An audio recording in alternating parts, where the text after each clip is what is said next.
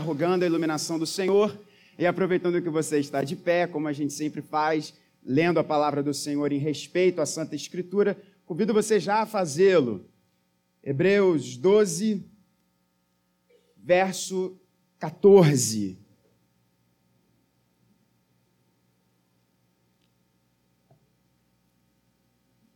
Eu farei a leitura na nova Almeida atualizada e peço que você ouça com fé a palavra do Senhor, que assim nos diz: procurem viver em paz com todos e busquem a santificação, sem a qual ninguém verá o Senhor.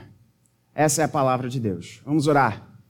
Pai bendito, Rei do universo, Deus da glória, todo-poderoso, Criador de todas as coisas, Criador da nossa vida, da nossa história. Nós nos achegamos a Ti, imbuídos do espírito dessa tão linda canção que acabamos de cantar, com o nosso coração grato pela Tua ação em nossa vida, pelas Tuas obras, pelos Teus poderosos feitos de justiça em nossa vida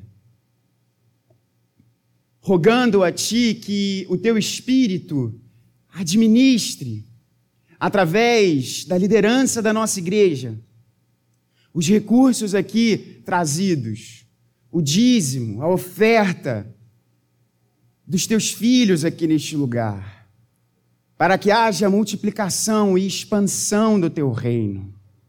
Dá a nós, Senhor, um coração generoso, como Tu és generoso. Dá a nós um coração que sabe que melhor é dar do que receber, como é o coração do teu filho. E nessa hora, Senhor, fala ao nosso coração que as palavras dos meus lábios e o meditar dos teus filhos aqui, Senhor, da tua igreja, do povo que se chama pelo teu nome aqui reunido neste lugar, sejam agradáveis a ti. Pois nós confessamos que tu és o nosso Salvador, tu és a nossa rocha em Cristo Jesus. Amém. Você pode se assentar. A minha oração nessa manhã é que você se esforce. E eu quero falar nessa manhã com você sobre o esforço de ver e ser visto. Existe uma fala é, é, muito interessante né, dos nossos dias, como que se as pessoas fizessem coisas ou fossem a, determina, a determinados lugares, né, a galera que está aí solteira, não caia nesse pecado. Que o pessoal diz, né? Ah, eu vou lá para ver as pessoas e para ser visto também, né? Então, se você ainda não encontrou aquele ou aquela para o seu coração, ore ao Senhor e venha à igreja. Aí, nesse contexto, sim, para ver e ser visto, mas de uma forma santa e boa. Mas a gente diz isso, né? Ver e ser visto. E a minha oração é que você se esforce para isso. Mas à luz do texto que nós estamos aqui lendo e estudando. Essa é a nossa irmão, irmãos. Mensagem de número 61 em Hebreus. E já começa a dar uma certa saudade e aperto no coração desse pastor aqui, porque nós estamos chegando ao término de Hebreus. Hebreus tem só mais um capítulo. Eu não sei quanto a vocês, irmãos, mas eu fui muito abençoado por essa série de Hebreus. E a nossa oração como time pastoral, né, meu eterno tutor, é que essa seja também a, a, a, a fala do seu coração. Que essa série ainda seja, mas eh, porque nós ainda não a terminamos, mas que ela tenha sido ao longo desse grande tempo que nós estamos percorrendo Hebreus também. E nós estamos falando, e esse é o contexto dessa fala, o contexto dessa exortação, desse comando aqui do Espírito Santo para o seu coração, para o meu coração, está no contexto da corrida. E vimos isso em Hebreus 12 e falamos sobre essa corrida. E como essa corrida está inserida no contexto de Hebreus, temos falado isso em todas as nossas mensagens. Essa carta foi escrita por Paulo ou por alguns dos seus discípulos próximos, porque a teologia, a linguagem, as expressões são muito parecidas com as expressões que Paulo se utiliza. Inclusive, nós veremos como que essa fala aqui do verso 14 se assemelha a muito a algo que Paulo trabalha em outras das suas cartas. Foi escrito num contexto em que irmãos nossos do passado estavam saindo do judaísmo e dizendo aos seus irmãos, aos seus patrícios, que a esperança dos judeus havia finalmente chegado. De modo que agora, crer nas promessas oriundas da lei de Deus significa depositar o seu coração naquele que veio para dar a sua vida em resgate por muitos. E imagine isso se nestes dias que nós vivemos isso já geraria conflito, que dirá nessa época? De modo que os nossos irmãos em diferentes regiões da Ásia, em diferentes regiões da Palestina, em diferentes regiões dali do que hoje nós chamamos de Turquia, estavam agora enfrentando problemas de, por exemplo, o marido se converte, mas a esposa não. E como que a relação em casa aconteceria? Talvez membros de um mesmo comércio, de uma mesma empresa, sócios, amigos de trabalho. Imagine essa situação no calor das coisas. Porque nós não podemos nos esquecer, quando nós lemos o livro de Atos, nós vemos que a grande perseguição aos cristãos não se originou por parte dos romanos. A gênese da perseguição se deu por parte dos judeus. E é esse o contexto que Hebreus é escrito. De modo que eu e você, nós não gostamos de sofrer. Os nossos irmãos do passado também não. E o sofrimento nos desestimula. O sofrimento, o sofrimento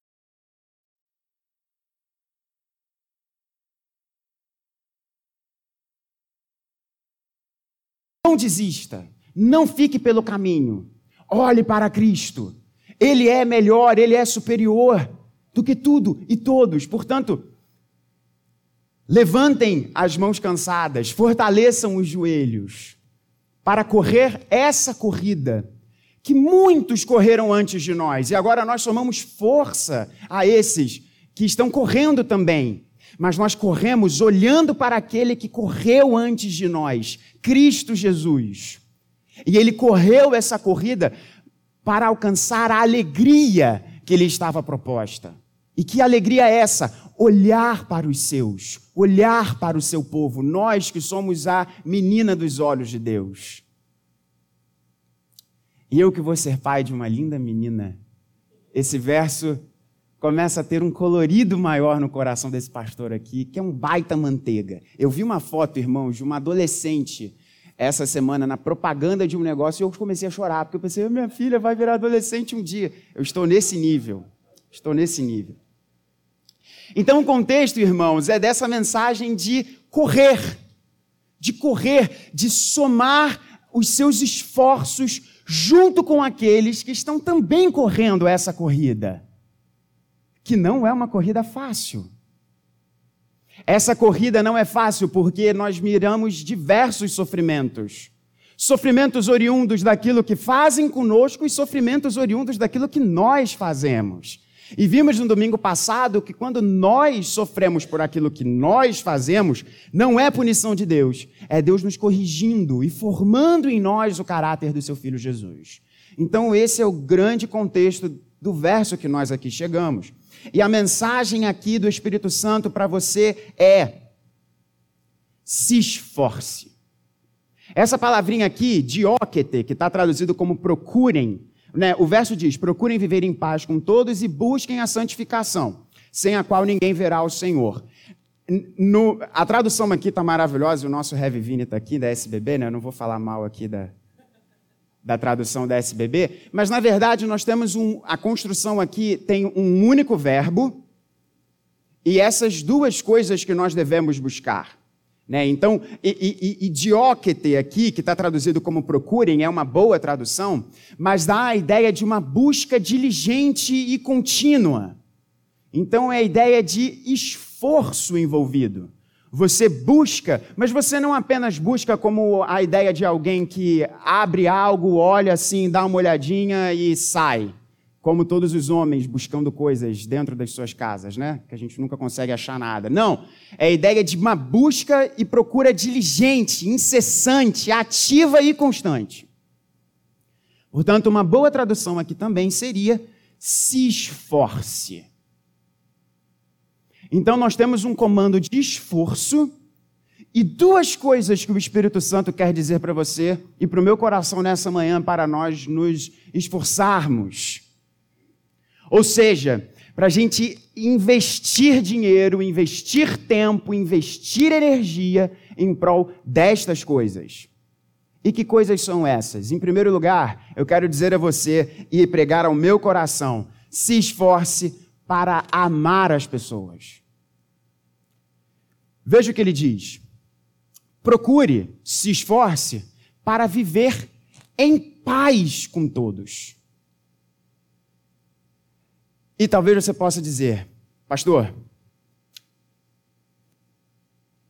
você falou que foi Paulo, né, que escreveu isso. Ou alguns de seus amado, amados discípulos. Mas, Reve, ele não viveu no Rio de Janeiro do ano 2023. Ele não está vivendo no Brasil. Viver, se esforçar para viver em paz com todos. Irmãos, eu não sei quanto a você, mas ler esse verso, eu consigo ver claramente que não dá para brincar de ser crente. Não dá para brincar de ser crente. E o comando aqui é preto no branco, é claro como esse sol lindo que Deus nos deu hoje. Se esforcem para viver em paz com todos. Sabe o que, que significa aqui no grego esse todos? Todos. E aí eu quero dizer algo muito claro para o seu coração não significa se esforçar para viver em paz em quem votou no mesmo candidato que você. Não significa se esforçar para viver em paz com quem tem o mesmo status social que você. Não significa se esforçar para viver em paz com aqueles que têm a mesma teologia que você. Não significa se esforçar para ter paz com aqueles que têm a mesma idade parecida que você. Significa se esforce para viver em paz com todos. Porque o nosso Deus, irmãos, não faz acepção de pessoas. O nosso Deus não está preocupado se você votou no fulano ou no Beltrano. O nosso Deus não está preocupado quanto dinheiro você tem na sua conta. O nosso Deus não está preocupado com a sua idade. Se o nosso Deus não está preocupado com isso, por que eu e você deveríamos estar? Você já parou para pensar quantas vezes nós criamos barreiras para a pregação do Evangelho. Quando nós nos colocamos nessa posição de sermos julgadores de para quem a paz de Deus vai. E pelo fato de não gostarmos de uma determinada preferência política, econômica, social, que seja, nós não nos esforçamos para viver em paz com as pessoas. Ah, irmão, isso é muito sério. E a minha oração é que o Espírito Santo de Deus, que está aqui neste lugar e que testifica no nosso coração que nós somos filhos de Deus, a minha oração é que o Espírito Santo, eu vou usar uma expressão aqui que eu não gosto porque ela é usada de uma forma estranha, mas ela é aplicável nesse momento. A minha oração é que o Espírito Santo incomode o seu coração. E coloque nesse exato momento pessoas, grupos, expressões que você sabe que você precisa de tratamento. Porque você simplesmente não quer se esforçar para viver em paz com essas pessoas. São exatamente essas pessoas que o Espírito Santo nessa manhã quer que você confesse diante dele o seu pecado e vá atrás. Mas, pastor, isso é meio utópico. Não é utópico. Deus não está falando para você garantir que haverá paz. Deus está dizendo exatamente aquilo que Paulo em Romanos 12, 18 diz, um dos versos mais interessantes. Ele diz: se possível, no que depender de você, vive em paz com as pessoas. E aí, meu irmão, minha irmã, pensa na sua vida, pensa na sua conduta. Você está se esforçando no que depender de você. Você está fazendo o possível para que haja paz. Você tem sido um instrumento de paz ou você tem sido um instrumento de discórdia? Eu pensei muito na minha vida nesses últimos dias preparando essa mensagem, pensando nesse texto. Quantas vezes, irmãos, nós falamos coisas que não vão ajudar ninguém.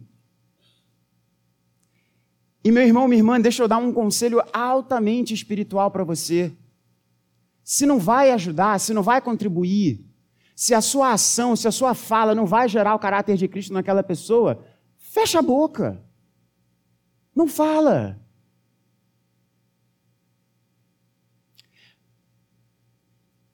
Essa semana, na casa Costa Brito, a gente leu algumas cartas de Paulo.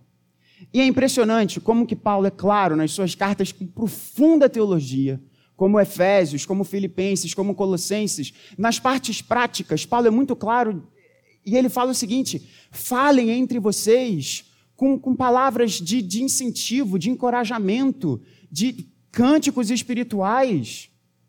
Não fiquem falando linguagem vã entre vocês. E eu fiquei pensando, gente, como a gente gasta tempo com coisas vãs. Conversas vãs que não ajudam em nada, que não agregam em nada. Você já parou para pensar a diferença que você irá realizar na sua família, no seu grupo de amigos e no seu trabalho? Se você começar a pensar isso, vai contribuir o que eu vou falar? Vai ajudar alguém? Eu vou ser instrumento de bênção e paz se eu falar isso?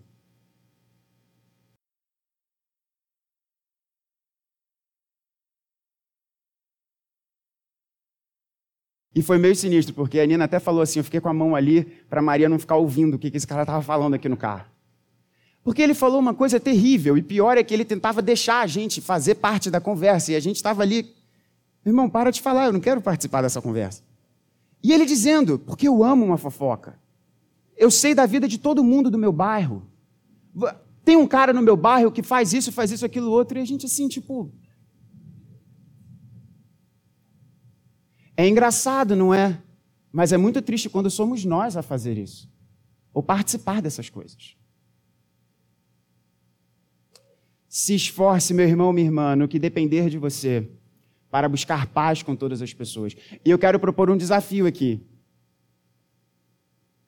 Chegando em casa, pensa aí, cinco pessoas, cinco pessoas apenas, com essa mão aqui, cinco pessoas, que talvez aí, desde o resultado do segundo turno das eleições, eu estou pegando esse exemplo porque é algo muito forte ainda, muito vivo, né? muito acalorado aí nos nossos dias que talvez você você simplesmente não fez o esforço nenhum para ir atrás dessa pessoa. Mais uma vez, eu não estou dizendo, porque a palavra de Deus não está dizendo que você deve comprometer a sua fé, porque a gente já vai chegar agora no segundo esforço que o texto nos diz. Eu não estou dizendo que você precisa, que você tem que garantir que irá existir paz. Você precisa fazer a sua parte. Veja bem, o que Paulo nos diz. Por isso que certamente essa carta aqui, ou foi Paulo de fato, ou foi algum dos seus discípulos, porque é muito parecido com uma série de outras coisas que Paulo escreve, e Paulo é muito claro nisso. Meu irmão, minha irmã, no que depender de você, busque paz com as pessoas. Então faça esse exercício espiritual em casa. Pensa aí, cinco pessoas. E manda uma mensagem, liga. Melhor, não manda mensagem, não, liga nem manda áudio, liga. Procure estar com a pessoa. Se esforce para vencer as barreiras. Mas, pastor, ela, isso, isso, isso. Não importa. Cristo Jesus morreu por você. E isso é mais forte do que qualquer coisinha que você vá colocar. Se o nosso Deus se esforçou, pensa nisso. E com isso eu encerro esse primeiro ponto. Se o nosso Deus em Cristo se esforçou para que houvesse paz entre nós e Deus, porque eu e você não seríamos pacificadores. Como Cristo diz que felizes são aqueles que são pacificadores. Enxerga isso, meu irmão, minha irmã, como oportunidade para você testemunhar o Evangelho. Então, em primeiro lugar, se esforce. Se esforce para amar pessoas. E quando nós amarmos as pessoas, nós estaremos buscando viver em paz com elas. E quando nós buscarmos viver em paz com elas, se esforçando para que isso aconteça, mais uma vez, não quer dizer que você vai alcançar esse objetivo, mas você vai estar testemunhando Cristo, se esforçando para viver em paz com elas. E eu quero propor um desafio espiritual para você. Pense em cinco pessoas e imbuído no poder do Evangelho de Cristo Jesus se esforce, manda, manda uma ligação. Já ia falar manda mensagem, mas não manda mensagem não. Liga para a pessoa, tenta estar junto. E política é só um dos exemplos, existem muitas outras coisas que a gente cria para entrarmos nessa letargia espiritual e frieza de amor no coração em prol das outras pessoas. Segundo ponto, se esforce, sim, em primeiro lugar, né, não em ordem de importância, mas que o texto nos coloca, para nós amarmos as pessoas, também se esforce para amar Deus. E é isso que o texto nos diz. Se esforcem, procurem viver em paz com todos e busquem a santificação. E busquem a santificação, sem a qual ninguém verá o Senhor. Irmãos, isso é muito simples e não existe como a gente florear isso daqui. Todo crente é santo. Se o crente não é santo, ele não é crente. A santidade é algo que nos é característico. A partir do momento que nós, pela graça de Deus, pela ação do Espírito Santo, temos o nosso coração regenerado, e por obra do Espírito Santo de Deus, nós entregamos o nosso coração a Cristo Jesus, nessa hora nós somos chamados santos. E o que significa santo? No hebraico mais literal possível é a ideia de cortado. Pastor, significa então que quando eu viro crente eu sou mutilado? É evidente que não. Você é cortado no sentido de você ser separado. Você é separado do mundo e separado do mundo para Deus. Perceba, às vezes nós temos uma visão um pouco míope da santificação, no sentido de que a santificação significa apenas ser separado do mundo. Não! Nós somos separados do mundo para Deus, para a agenda de Deus, para o que Deus quer, a vontade de Deus, os seus desígnios, os seus propósitos.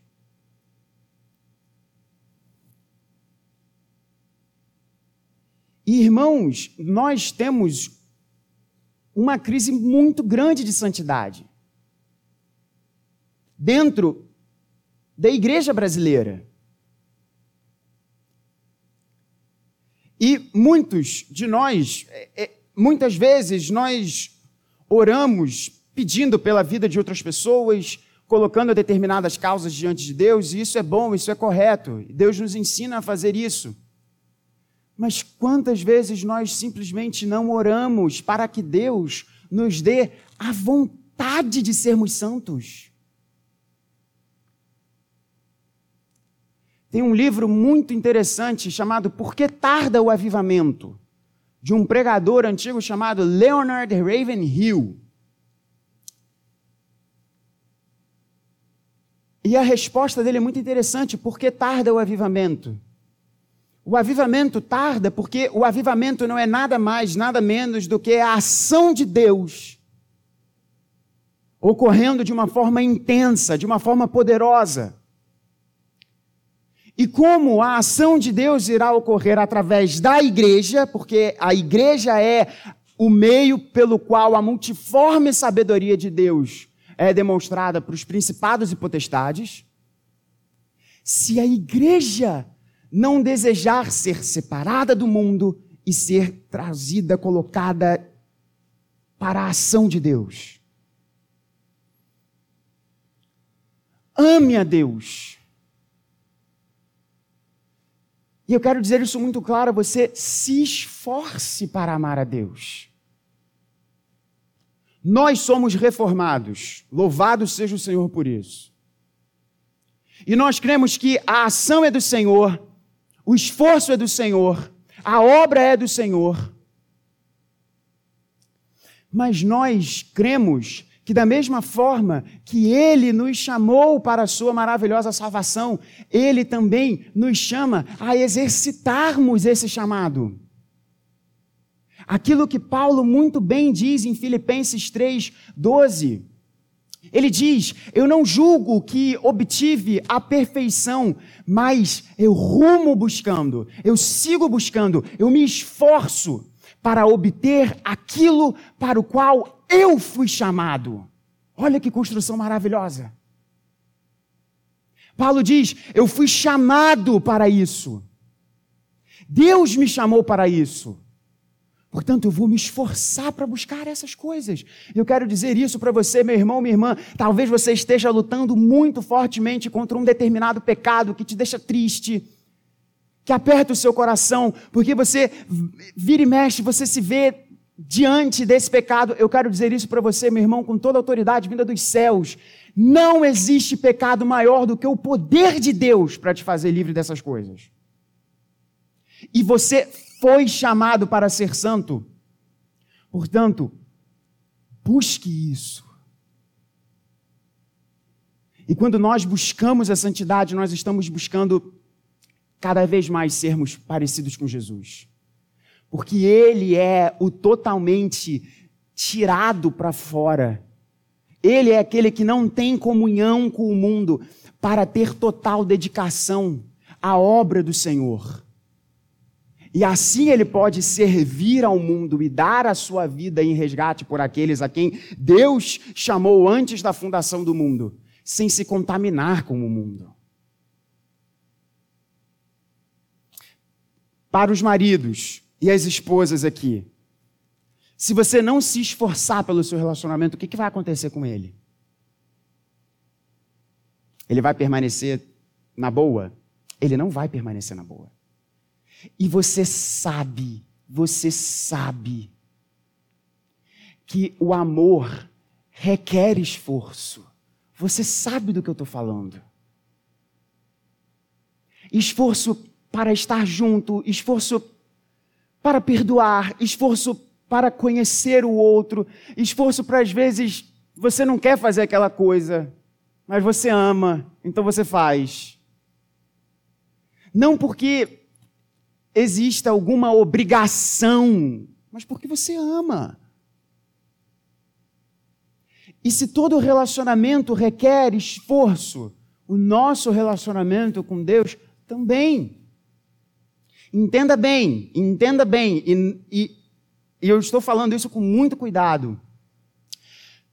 Nós entramos no relacionamento com Deus tão somente por causa de Deus somos mantidos no relacionamento com Deus tão somente por causa de Deus. Grave isso. Mas que delícia é quando nós conhecemos mais de Deus, quando nós nos aprofundamos no relacionamento com Deus, quando nós nos tornamos mais íntimos de Deus. E para isso acontecer, esforço terá de existir. Você precisa ler a Bíblia, meu irmão, minha irmã. Você precisa orar estar entre o povo de Deus, conhecer como Deus agiu na vida de outras pessoas para que a sua compreensão de Deus aumente. Você não pode ser crente em casa. Isso não existe. A fé cristã ela só se dá no meio da comunidade. Porque assim, somente por meio de muitos irmãos e o nosso relacionamento com Deus, nós podemos crescer no conhecimento dele e crescer em santidade com Ele. Portanto, se esforce para amar as pessoas e se esforce para amar a Deus, para crescer em relacionamento com Deus. Busque santidade. Eu disse que essa mensagem é se esforçar para ver e ser visto, né? E aí a gente chega na parte final desse versículo. E eu quero trazer algo para o seu coração. Olha o que, que o texto está nos dizendo. Se esforce para viver em paz com todos e se esforce pela santificação. Se esforce para buscar a santificação. E aí vem essa frase: sem a qual ninguém verá o Senhor. Certamente, irmãos, certamente, a santificação, o atributo, a característica de ser santo, é algo inerente àqueles que são salvos. Logo, não há como alguém ver o Senhor sem ser santo. Mas eu não acredito que seja isso que o autor aqui esteja nos dizendo. Peraí, reverendo, como assim? Preste atenção.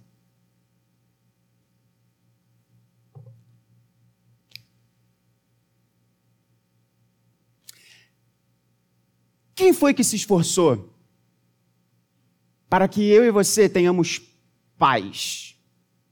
Não apenas a paz uma verdadeira paz com as outras pessoas, porque eu estou convicto e certo que apenas os crentes podem buscar a paz de forma verdadeira.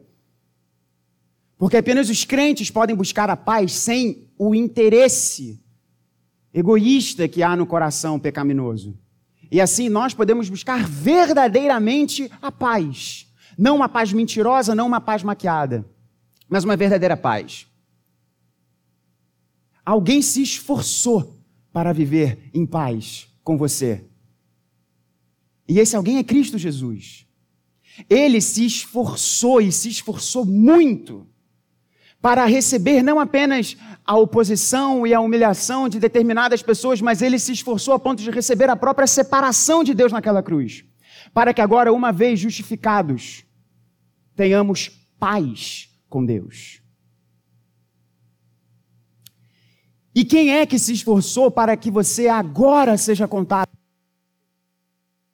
Que agora o seu status, a sua posição, seja de filho, de filha, resgatado por Cristo Jesus, diante dele, não com medo, mas com ousadia de filho que vai acordar o pai no meio da noite, se for necessário. É esse o tipo de ousadia que a gente tem diante de Deus. Foi Cristo Jesus.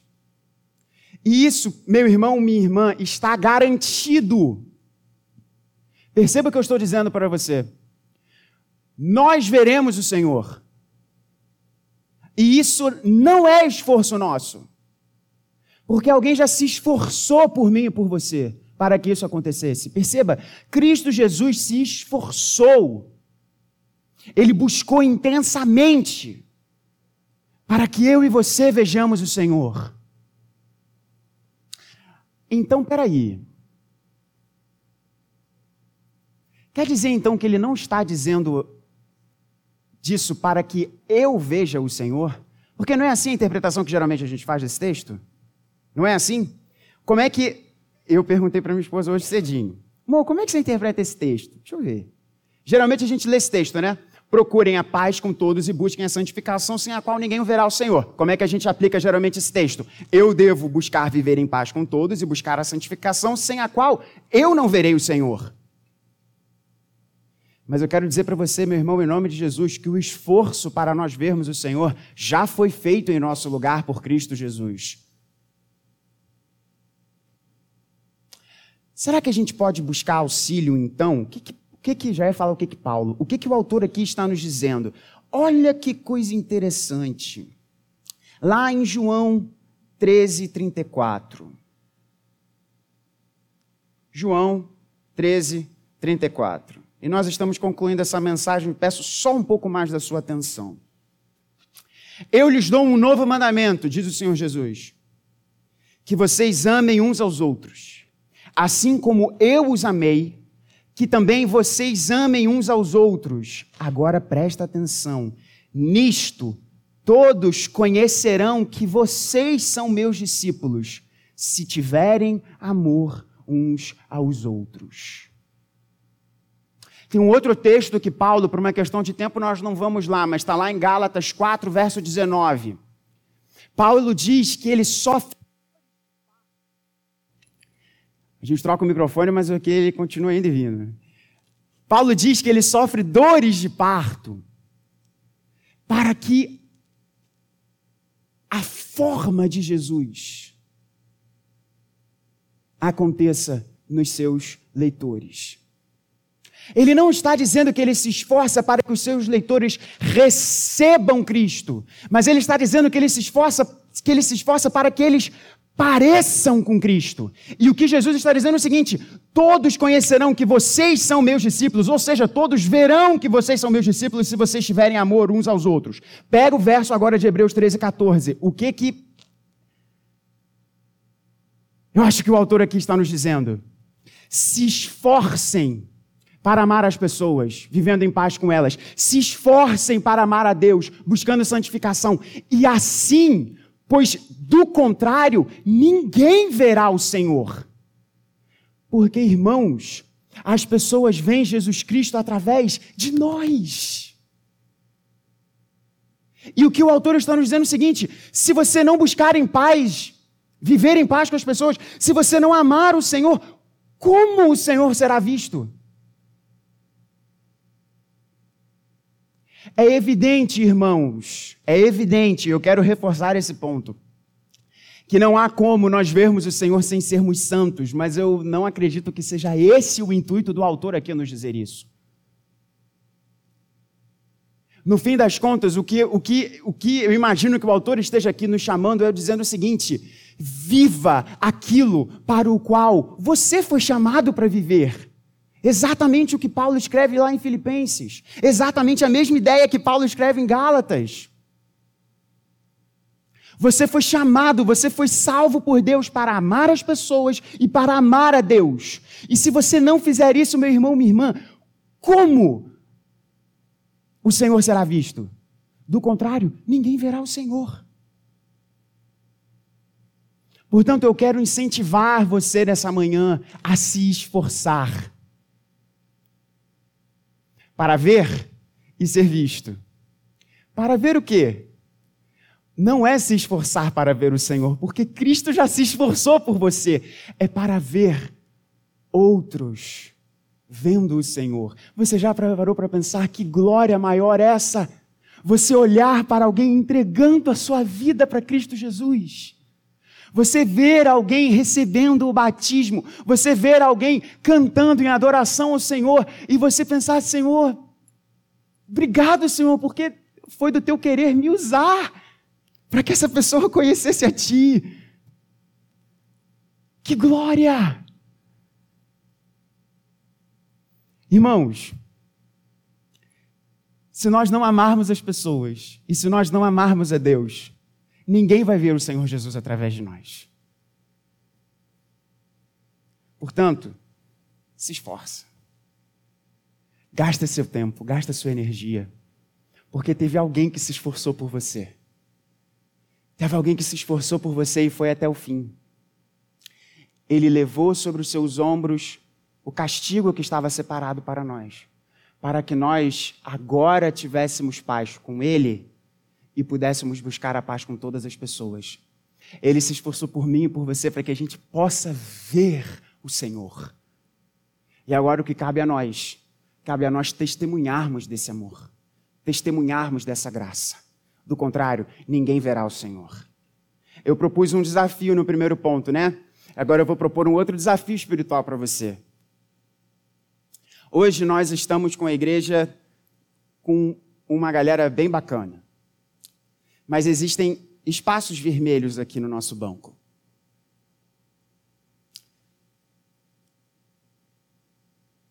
Imagina isso daqui completamente lotado.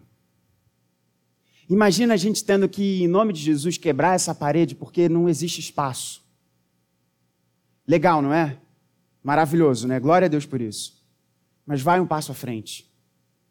Imagina você contribuindo para que isso aconteça com o seu testemunho. num tempo em que as pessoas brigam, estão completamente esfaceladas, os relacionamentos estão todos quebrados, você é um agente de paz. As pessoas olham para a sua, sua vida e veem que você não está preocupado em ganhar dinheiro como as pessoas ganham.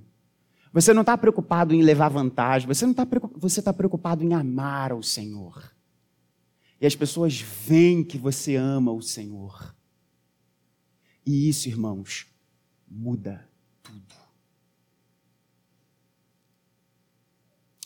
Legal a gente imaginar né, isso daqui completamente abarrotado de gente. Melhor ainda quando a gente imagina a gente sendo a gente. A gente sendo o instrumento. Ficou melhor. Dessa visão gloriosa. Que Deus te abençoe. E que eu e você nos esforcemos para que isso aconteça. Em nome de Jesus. Vamos colocar de